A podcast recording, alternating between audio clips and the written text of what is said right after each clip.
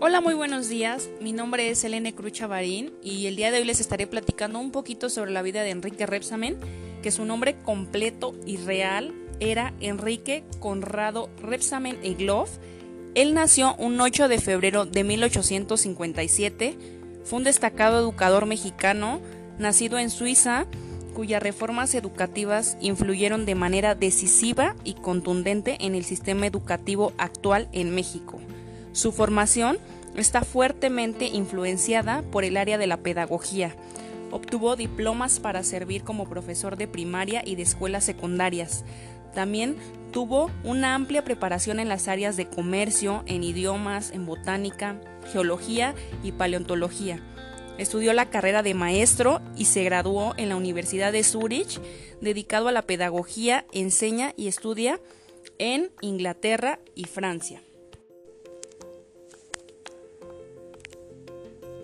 Thank you.